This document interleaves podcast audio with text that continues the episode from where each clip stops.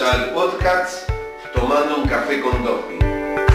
Estamos muy felices de que seas parte de este detrás de escena en busca de reflexionar juntos sobre cómo trabajamos en los cuidados críticos. Este espacio fue creado para aprender de nuestras experiencias, compartir conocimientos, hacer preguntas al revés de lo habitual y así ayudar a que cada vez seamos más los apasionados por los cuidados críticos. ¿Cómo te va? Bien, acá estamos. ¿Cansada de mucho trabajo? Sí, hay bastante trabajo, sí. Sí, sí, estamos cansados ya. Pero bueno, ahora estoy en el área no COVID, así que estoy... Estás en el área no COVID. Ahora sí, hasta el lunes estoy en el área no COVID. Ya el, el lunes cambiamos. me imagino que debe estar lleno el hospital. Sí, está, está lleno, lleno, lleno. Clínica, terapia. La terapia COVID, de no COVID, de las ocho camas, siete ya están ocupadas. Y de la COVID, de nueve camas, siete están ocupadas. Sí. Estamos completos. Sí. Son tiempos tremendos, sí. Decir, yo no sabía que eras de Tres Arroyos. Sí, soy de Tres Arroyos. ¿Trabajaste en el Hospital Pirovano? Sí, un, año y unos meses. ¿Y vos estudiaste enfermería, tu licenciatura, todo allá en Tres Arroyos? Sí, eh, no, no, no, no. Estudié acá en, Bahía, en la Universidad del Sur. Ah, ah. Estudié los cinco años en la Universidad del Sur. Te mudaste a, Bahía, digamos. Claro, sí, sí. Hice los primeros tres años. Cuando me recibí de enfermera empecé a trabajar en el hospital de la Asociación Médica, en el ex ferroviario. Sí, sí, lo conozco. Y mientras estudié la licenciatura y una vez que me recibí de licenciada, me volví a Tres Arroyos. Mira, y ahí fuiste el pirobano. Claro, sí, yo tenía un gran amigo, el que fundó la terapia intensiva del Hospital Pirobano, Jorge Becuti. Ah, no lo conocí. No, no, no. Eh, tenía unos años poquitos más que yo, un, un, tipo que se formó en clínica médica, hizo su residencia en clínica médica en el italiano de Buenos Aires, y después este, vivió toda su vida en Tres Arroyos. Creo que su esposa era, era médica en diagnóstico por imágenes, un entrañable amigo. Partió pronto, pero este, recuerdo mucho haber, haber, ido a la terapia del pirobano, una terapia hermosa. Sí, eh, yo no trabajé en la terapia. Entré poquitas veces a llevar a algún paciente eh, mientras trabajé en la guardia. Claro. Y lo han hecho, lo han, tienen un sector de precioso ahora en el pirobano. En el, gobierno de los Kirchner mejoró muchísimo el hospital. Sí. Quedó precioso, precioso. Y decime, ¿y ahora estás de jefe de residentes? Casi, casi. Faltan unos días. En octubre cambiamos. Qué eh, De ahí arranco yo. Qué bárbaro. Qué emoción, ¿no? Se pasó rápido. Sí, se pasó rápido el tiempo. Y ahora viene toda una responsabilidad, ¿vos viste? Sí, importante. Oh, sí. Pero eh, Esperemos estar a la altura. Corazón. Pero sí, ¿cómo no vas a estar a las alturas? Porque cada uno, cada jefe de residentes le da una impronta eh, a la residencia ese año. Eso es lo maravilloso, me parece a mí, ¿no? Pues nadie es igual que el otro y seguramente siempre la renovación eh, es algo formidable, porque es lo que permite crecer. Imagínate un jefe de residentes eterno. No, no, sí. no, no, la residencia no, no, no. no avanzaría. Renovación y aparte para el residente que está en el último año, eh, o los residentes, que algunos aspiran o no, depende de cada uno. Es un orgullo ser jefe de residentes. Y, yo, eh, es una enorme responsabilidad porque uno quiere darle lo mejor a, los compañeros, ¿verdad? Totalmente. Y al que ingresa al nuevo año, que sea, que, que, se sienta cómodo, ¿no? En el primer año, que es lo más importante. El primer tiempo que, que, esté cómodo, que se pueda habituar, acomodar a, los horarios que, que no son los de una, enfermera que va y trabaja, sino que también tiene la parte académica, que bueno, hay que, hay que estar. Pero bueno, creo que este año igual va a ser un poco diferente a los años anteriores con, la pandemia, que vamos a, tener que, ver cómo hacemos las clases, porque presenciales no van a ser. Así que bueno. pero bueno, ahí estaremos. Sí, vos viste que lo, eh, eh, todo uno se va acomodando a los cambios, ¿no? Vos fijate, estamos haciendo vos y yo, este, era entre comillas impensado tiempo atrás y, creo que toda esta modalidad viene a sumar, no es que venga en contra de, viene a sumarse y, me parece que, que, sí, es muy importante, ¿cierto? El contacto físico, ¿no? La presencia, eso, el compartir un mate, eh, pero vaya a saber nuestra incertidumbre de todo lo que nos está pasando, cuándo vamos a volver a esas cosas que hoy valoramos tanto. Tal cual, sí. ¿no? Sí, igual hablábamos ayer con, con Fabiana justo de esto, que ahora con, la virtualidad cualquiera nos podría dar clases, te podríamos invitar y, que nos des una clase por Zoom o cualquiera que quisiéramos, eh, y eso es buenísimo, porque antes no lo hubiéramos pensado. Claro, cuenten conmigo para lo que sea, en lo que yo pueda ser útil, un placer, ¿no? Desde ya. Sí, sí, abre, abre un campo brutal, brutal.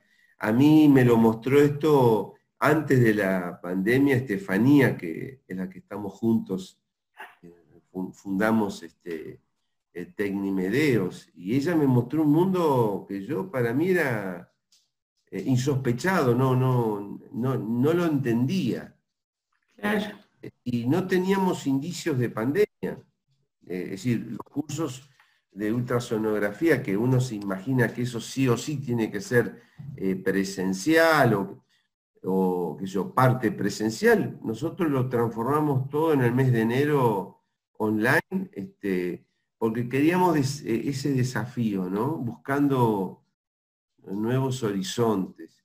Y a mí me tiene muy intrigado, Vicky, yo sé, una vez que estuvimos juntos en Paraná, vos me hablabas de eh, los cuidados paliativos, que era algo que a vos mm, te atraía, te apasionaba, eh, que era algo, después creo que vos rotaste por eh, un servicio, creo que si no es en el Tornú, que creo que yo te vi en el Facebook que fue una hermosa experiencia. A mí me, encantaría me explicaras, me enseñaras qué significa para vos cuidados paliativos y qué importancia tienen los cuidados paliativos en cuidados críticos. Sí, la verdad que fue una rotación súper linda donde aprendí eh, y crecí también mucho, no solo en lo personal, sino en lo profesional. Em, fue desde diciembre a, febrero y mm, la verdad que uno, em, si bien en la terapia uno humaniza, ¿no? abriendo un poco más las puertas de la terapia, de que puedan pasar en otros horarios también la familia, pero también acercarse un poco más a, las familias, estar un poco más en contacto con la familia, conocer, eh, y acompañar todo el proceso que, lleva la enfermedad del paciente. Y mm, hacer estas, eh, en paliativos hacen las reuniones familiares, en donde no solo el médico es el que, eh, no, es un informe, porque uno en un informe da las noticias y ya, sino que hay una comunicación, hay un ida y vuelta en donde el familiar puede preguntar, puede sacarse dudas, en donde se lo escucha y donde no es una reunión de 10, 15 minutos, sino que a veces es más extensa. Uno a veces entiende que en terapia son muchos pacientes y que no se puede tomar quizás media hora por cada paciente todos los días. Pero bueno, quizás de a poco, eh, día por medio, cada dos días, ir rotando las familias, ¿no? Em, y sobre todo cuando em, no hay un tratamiento ya curativo, ¿no? Que, que el paciente esté respondiendo y uno tiene que ya pasar a un tratamiento paliativo, de confort, de no sufrimiento, de no dolor. Y ahí es súper importante acompañar a la familia, porque va pocas veces en el día a ver a, su familiar, entonces uno tiene que acompañar un poco más ahí y no solo desde lo físico, sino también lo espiritual, lo psicológico, lo social, ¿no? Eh, creo que no es una tarea fácil en, cuidados críticos con la cantidad de pacientes que se tienen, pero tampoco lo veo imposible. Creo que empezar con pequeños gestos eh, ya, ya suma. Nosotros ahora con esto de la pandemia eh, hicimos el protocolo para el acompañamiento y la visita y entre esas cosas eh, armamos una infografía con con datos a tener en cuenta de por qué el paciente estaba en la terapia, qué era la intubación, qué era la pronación, cómo se extubaba, si tenían que hacer una traqueostomía. Y al final pusimos una carta eh, acompañándolos, que estamos para cuidar a, su familiar, que no están solos. Eh, y bueno, eso, ya con eso uno va humanizando ¿no? el, el cuidado de a poco. Una maravilla es eso. Ahora, eh, ¿vos me podrías mandar eso? ¿Lo podríamos este, divulgar? Sí, está en, la página del Hospital Municipal, está todo público. Las infografías son de la Semisuc, que nosotros las adoptamos para, para, para acá, para nuestro idioma, digamos, porque había algunas palabras que nosotros no usamos.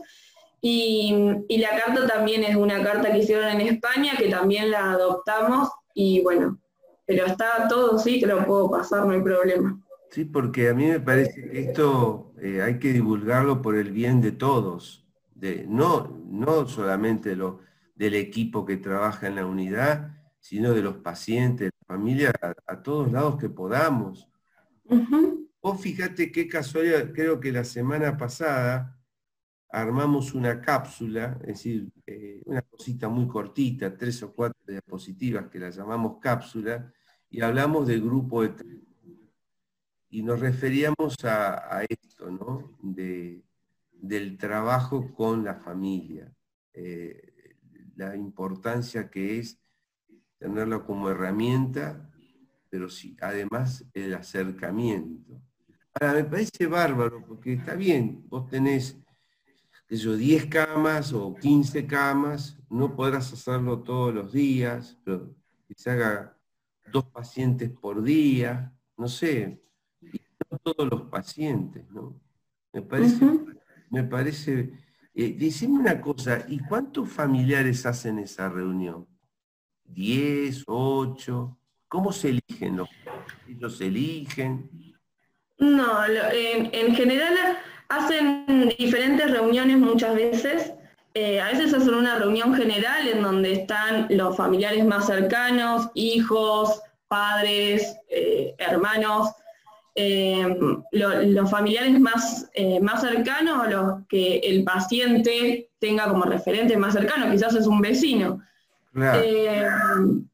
y muchas veces no todos coinciden en, el mismo horario, entonces a veces hay que hacer como dos reuniones y, bueno, y se hacen. Y si tienen alguna duda, se les eh, cualquiera le puede responder. Eh, lo, que, lo que muchas veces nos pasa en terapia es que el médico es el que da el informe y los enfermeros no sabemos qué se dijo en el informe, hasta dónde dijeron y demás. Entonces después en la visita vienen y te preguntan y vos quedás como, no sabes qué responder, ¿no? El sol. Claro. Tal cual. En cambio, eh, lo que me pasó en paliativos, la experiencia que tuve es que estuve en las reuniones, hablé con la familia, el médico era en general el que llevaba la, eh, guiaba la reunión, pero podía ser cualquiera porque también hay psicólogos. Y después, si le quedaba alguna duda o pasaba algo, el familiar te preguntaba y vos sabías qué responder. Sabías de qué se había hablado, entonces podías responder. Eh, entonces eso me parece también súper interesante que se pueda hacer. Sí, eh, no, estaba porque eh, cuando yo hacía tarea asistencial en el hospital, este, siempre quise dar los informes con la mayor cantidad de gente del equipo, ¿no? Eh, y nunca pude conseguir que las enfermeras me acompañaran. Este, nunca, nunca, nunca. Porque me parece era muy importante que no solamente la familia viera que hay un equipo de trabajo, sino que también ellas pudieran dar su opinión y participar y responder. Pero bueno, eso no, no lo conseguí. Sí me pasaba muy a menudo que a veces había 30 personas para recibir el informe, sobre todo en chicos jóvenes, ¿viste? Que vienen los amigos y bueno, eh, todos quieren escuchar.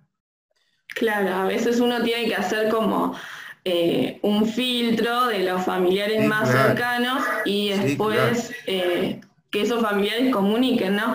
A veces pasa que quizás el paciente no quiere que alguno de los familiares se entere de lo que está sucediendo y bueno, eh, hay que ir piloteándola. Pero sí, sí. que enfermería participe también es un poco difícil porque no sé si es vergüenza o, no tener ganas, la verdad que no lo sé cuál, cuál sería la cuestión de no querer eh, participar. Mira, yo... sí, te escucho, ¿eh? A nosotras lo, que nos pasaba es que también a veces los informes en terapia los dan a las 11 de la mañana, 11 y cuarto, y es un horario en donde uno está cerrando los balances. Entonces, eh, y dando como los últimos detalles del paciente para hacer el, pase de, guardia. Pero también ahí está el trabajo en equipo, decir, bueno, me toca a mí darme el informe, mi compañera que mm, dos segundos me cuide a mi paciente y me termine de, hacer algunas cosas y cuando a ella le toque voy yo. Eh, eso también es el trabajo en equipo entre nosotros. Sí, claro, estoy, de acuerdo. A mí me parece que eh, es cierto que vos decís, yo daba los informes a las 11, eh, pero las enfermeras, este, lamentablemente en nuestro hospital, eh, hacen no turnos de 6 horas, no se van a las 2 de la tarde. Claro. Pero en ese rato en que yo daba los informes, y que a veces duraba bastante, ¿no? Yo no tenía un lugar, los tenía que dar en un pasillo, una, cosa de loco, pero bueno, no, no tenía posibilidades de, sentarnos alrededor de una mesa, no, no había manera. Pero a veces eh, durábamos hora, hora y media, porque siempre, digamos, más que hablar, uno trataba de, de mirar a la cara, de agarrar a alguien tocarlo a algún familiar y que pudieran, eh, llegado, y que pudieran ahí volcar sus inquietudes. Y en, ese, eh, en general tenés razón, porque mis compañeras eh, lo utilizaban como para escribir en la historia clínica, pero también como para tomar un mate o, digamos, relajarse un poco. Eh, es, es, un tema que yo creo que hay que trabajar porque a mí me parece fundamental eh, lo que vos estás diciendo, ¿no? De que eh, es cierto también que los médicos no queremos, no se nos ocurre que venga una enfermera a dar el informe con nosotros, pero es también de los dos lados. Y yo creo que hay que trabajar porque el, rédito es brutal. Mira, yo recuerdo, creo que lo, lo dije en un podcast, yo recuerdo una vez un chiquito lo había atropellado un micro, y este, acá en Necochea hace ya muchos años, y bueno, tuvo fractura de pelvis, estallido de intestino, bueno, un desastre, ¿no? Y bueno, eso fue un día a la tarde, este, me llamó el médico de Guares y estuvimos trabajando toda la noche. Estaba Marianita Torre, que vos la reconocés, de noche de guardia. Y a la mañana, viste, ella se iba a las 6 de la mañana, estábamos tomando unos mates con ella y me decía, me parece que es cierto, estaba un poquitito, viste, menos jodido el paciente, nada más, pero estaba un poco más calentito, empezó a tener un poquito de presión, empezando a hacer un poco de pichín. Y bueno, este, y digo, bueno, ya te vas, qué sé yo, sí, bueno, te acompaño hasta la puerta, ¿me acuerdo? Y estábamos bajando la escalera y claro, cuando nos ve la mamá, este, enseguida se vino arriba nuestro, ¿no? Entonces, digo, digo, mira, le digo, está con nosotros, ya eso es muchísimo hay que seguir trabajando. Es lo que más o menos siempre decía. Y Mariana Torres, viste, muy afectuosa, siempre ella con la mamá, este, la abrazó, bueno, una cosa maravillosa. Bueno, acompañó Mariana y no sé si habrá sido, no me acuerdo bien, pero 10, 11 de la mañana, 12 de la mañana, el chico Y claro, eh, era antes del informe, antes de la visita o fue después, no me acuerdo bien, claro, salgo yo y yo, yo no estaba de guardia, pero ¿viste? yo siempre salía este, para hacer frente a la situación porque fue una de las cosas que a mí, como médico de guardia, me costó toda la vida, que era enfrentarme a, esa situación con, una mamá que estaba, había perdido a su hijo.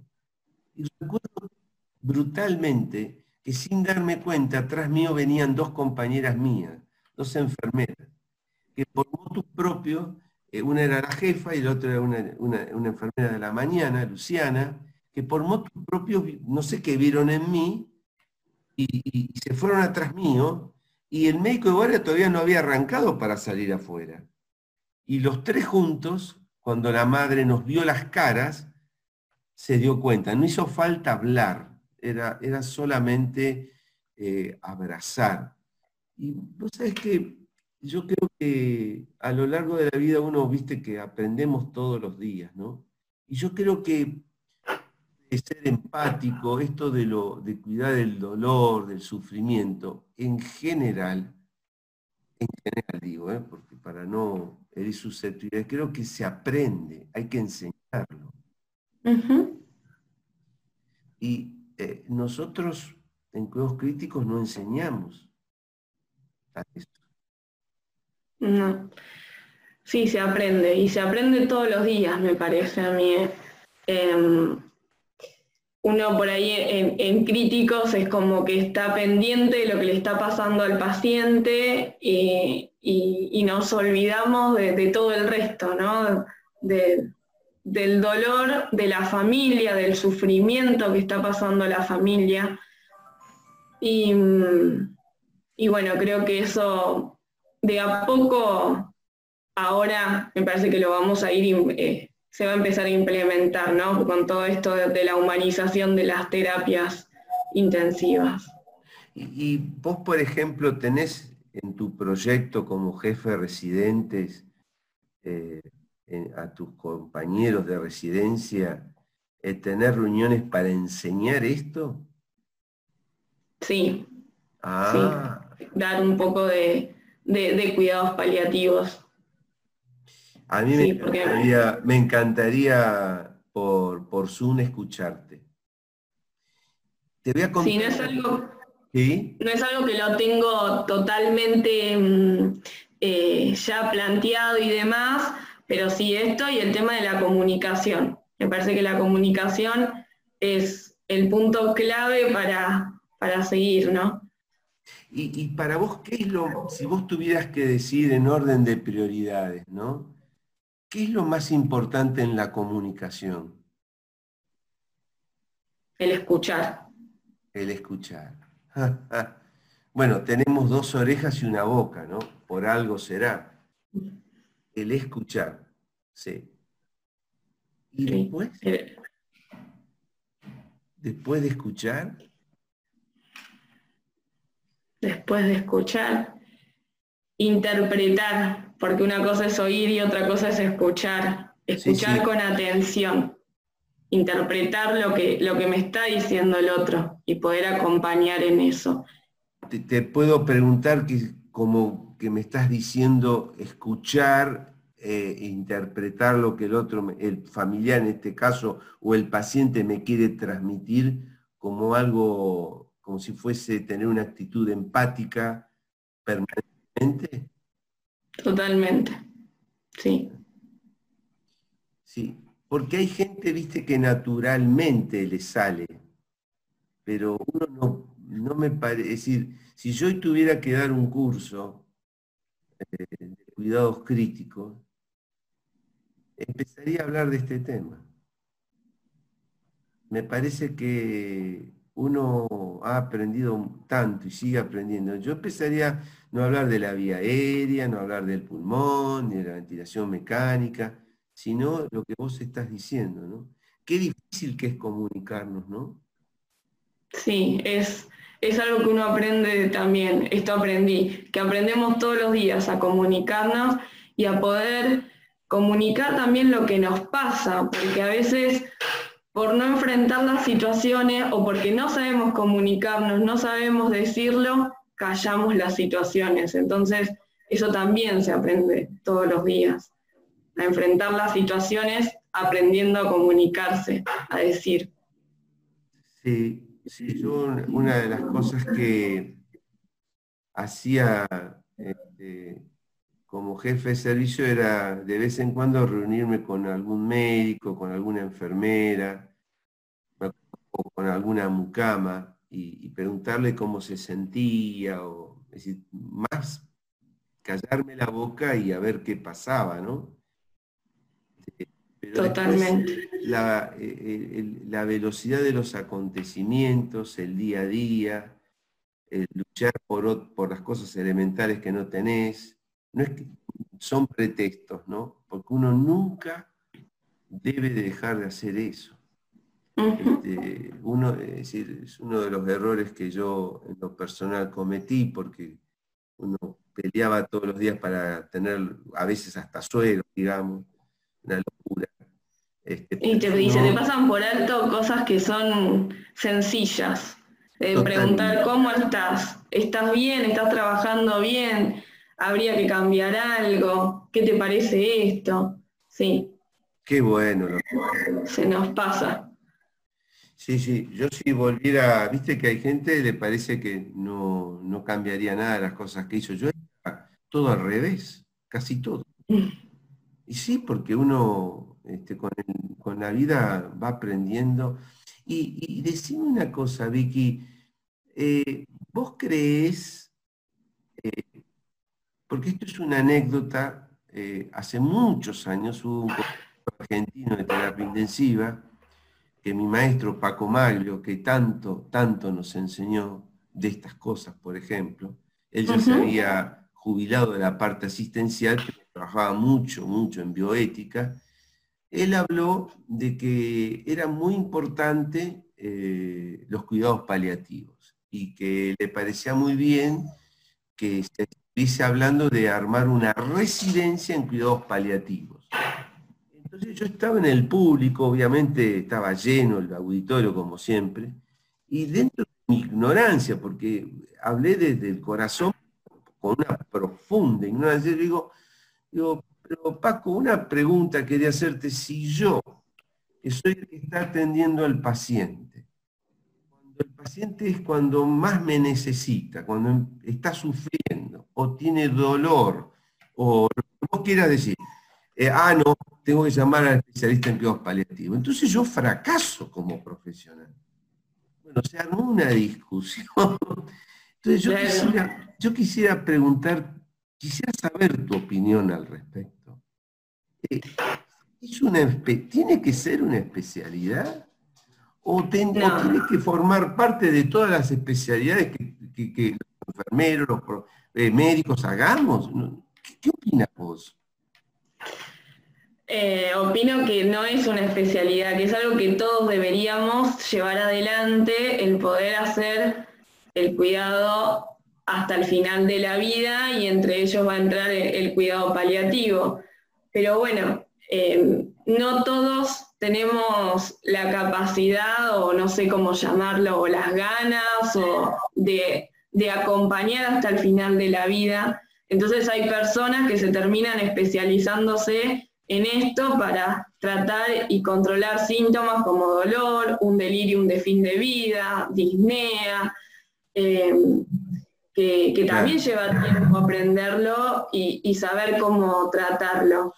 Pero coincido totalmente en que es algo que todos deberíamos poder hacer porque nuestro objetivo debería ser cuidar, siempre cuidar y no curar.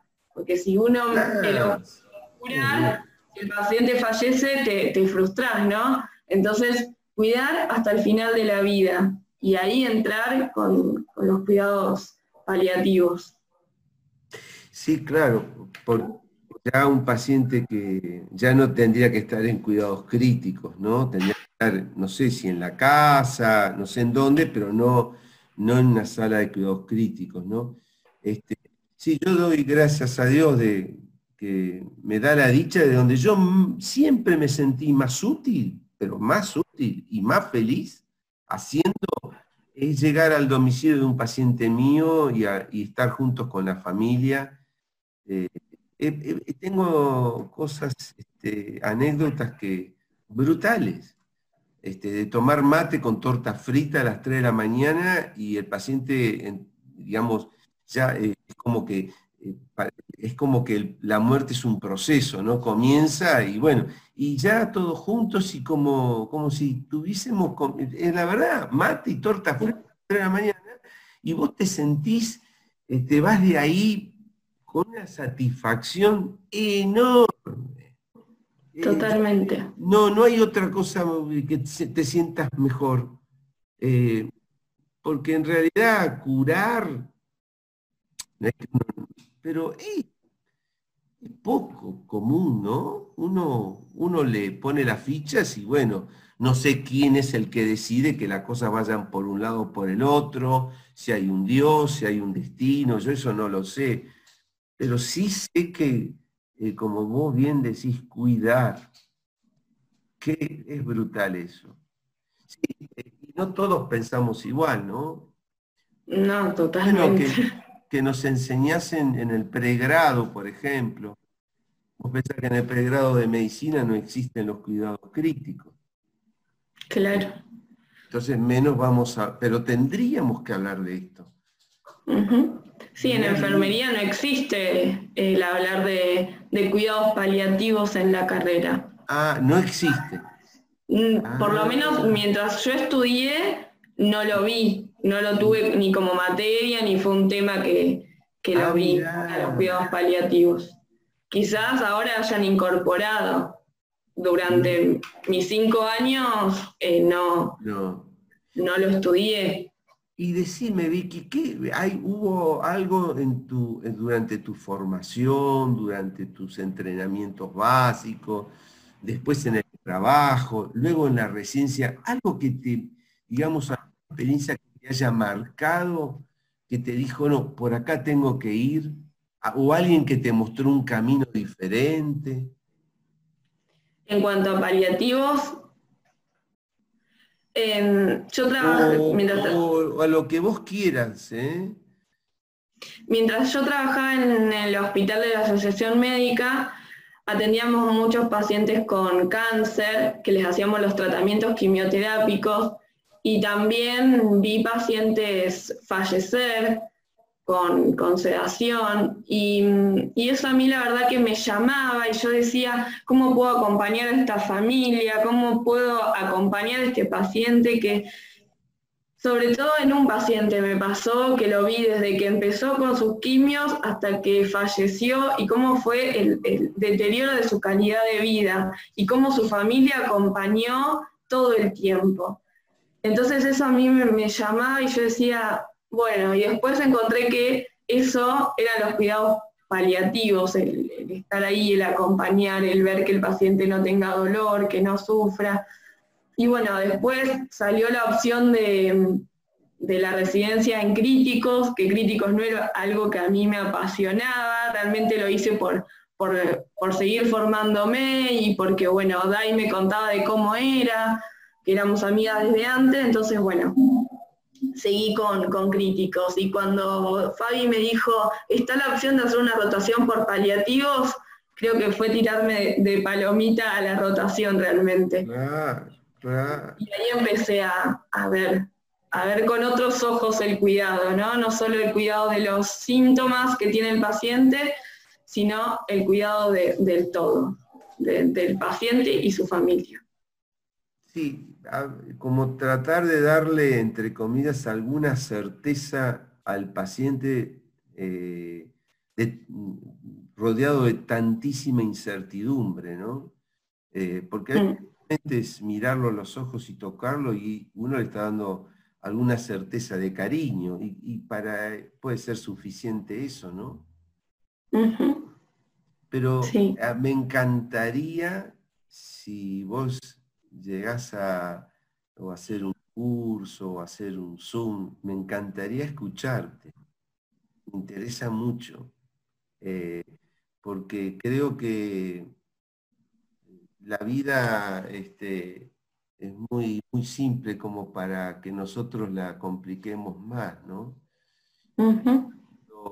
uno empezaba las primeras armas, el que no colocaba un catéter de Schwann y Gans no era terapista. Claro.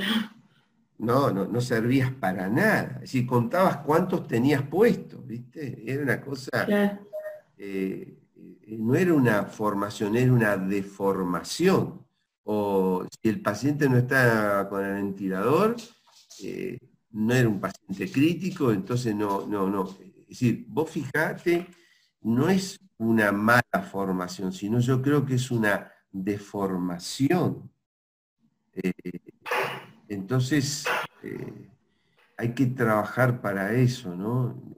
te lo digo en respecto al, no lo digo que en todas las residencias médicas sucede o sucedió lo mismo, pero en lo que uno pudo observar, este, yo no tenía en cuenta eh, hace muchos años cuando vivía en Buenos Aires, que tenía a cargo un servicio, que teníamos residentes, este, yo no, pasantes, yo no, no tenía en cuenta eh, poder transmitir esto. Eh, y eh, a pesar de que teníamos dos psicólogas este, que trabajaban a donoren dentro del servicio, hacíamos grupos Balin para nosotros, este, que alguna enfermera se atrevía a meterse, porque yo siempre trataba de incorporar, ¿no? de, de agrandar el grupo, con mucha resistencia de un lado y del otro. Pero no, no, no supe ver eso, como vos lo ves con tanta claridad a tu edad. Es decir, que tenés un camino tremendo, porque en cuidados críticos eh, lo que vos estás haciendo es maravilloso, maravilloso. Sí, mi idea también de esto de la psicóloga es algo que he hablado eh, con, la, con la jefa de, de la terapia, también súper interesante poder sumar una, una psicóloga al equipo. La verdad que en mi rotación por paliativos vi la importancia que tiene la, psicóloga para los pacientes y para las familias y para el personal también, para el equipo de, trabajo. Súper importante. Sí, y otra de las... ¿Cómo? No, decime, decime. No, no, no, decime vos. Y otra de las cosas que en esto de cuidados paliativos y en lo que yo estoy como más eh, eh, intentando ver cómo, cómo llegar es a la, adecuación del esfuerzo terapéutico, que no es solo, bueno, cierro el alimento, cierro la nora y ya está, el paciente ahí está. No, también tiene que ser humanizado esto, también tenemos que pensar en que ese paciente se tiene que ir tranquilo, en paz, que esa familia pueda despedir, que pueda decirle lo que tenga que decirle, que no se quede con ningún pendiente. Eh, entonces, eh, no es solo, bueno, no hay más nada que hacer, cerramos el alimento, cerramos la nora y ya está, ¿no? Totalmente. O sea que Paco Mario decía que cuando no había nada más que hacer, había mucho todo, todo estaba por hacerse. Y razón tenía. Eh, es el momento en que... Y vos fíjate cuando uno le cierra la nora, qué tema, ¿no? Eh, porque yo te puedo decir, che, Vicky, cerrale la nora, bajar el BT, bajar el afío, eh, y vos lo haces, este, pero estamos juntos en eso. Y hay que mover los botones, ¿no? Sí, sí. Sí, sí. Oh, me pasaría la tarde escuchándote. Pero te, tomo el compromiso. Llegás a hacer una mini, mini curso, una charla, me engancho por donde vos me decís, este, yo quiero aprender de vos. Por favor.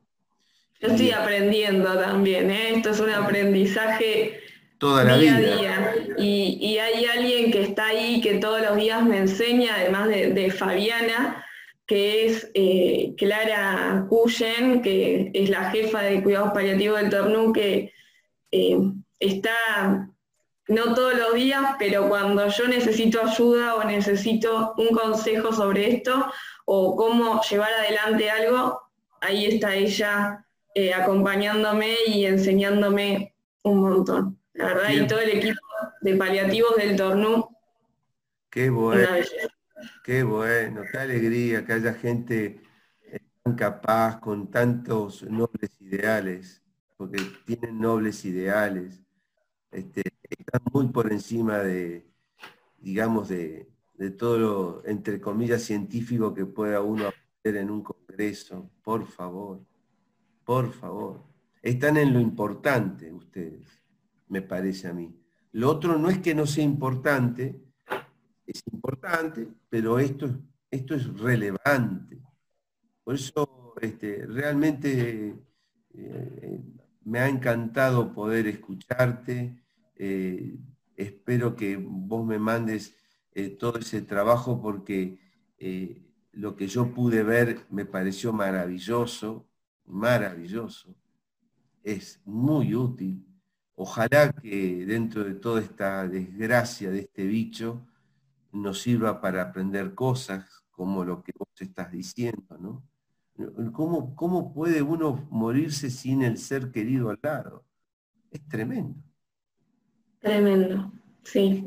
Yo cuando empezó la, cuarentena y dijeron no va a haber más visita a ningún paciente, dije, no, no puede ser esto, me puse mal hasta, eh, te confieso que en algún momento lloré porque para mí era tremendo que me dijeran que no iba a poder pasar ni siquiera un familiar. Entonces es donde yo ahí activé y dije, no, no podemos que dejar que ningún familiar no pueda pasar. Algo tenemos que hacer con protocolo, con cuidados y demás, y bueno, y ahí nació todo esto, de, lo que estamos haciendo ahora. Claro, lo hiciste, es una maravilla, es, es algo, mira, me alegraste el día, me alegra. Lo hicimos con, con, Fabi, con Noelia, con Anita. Todos en equipo. equipo. Claro, pero qué bárbaro, qué bárbaro. Esto a uno le da esperanza para un presente y un futuro mejor. Bueno, ya sabes, cuenten conmigo para lo que sea y te tomo el compromiso que si das, por favor, quiero escucharla. Eh, te mando un enorme abrazo, te agradezco un montón que hayas aceptado tomarse un cafecito, aunque sea virtual. Este, ya si Dios quiere pronto nos vamos a ver. Un abrazo a toda la gente linda del Leónidas. Cuídense muchísimo, ¿eh? cuídense muchísimo. Eh, los abrazo muy fuerte a todos. Muchas gracias, Vicky. Gracias, Dopi. Abrazo fuerte. Nos vemos. Te quiero mucho. Muchas gracias. Te quiero. Gracias, gracias. Te esperamos en el próximo episodio. Gracias por estar del otro lado.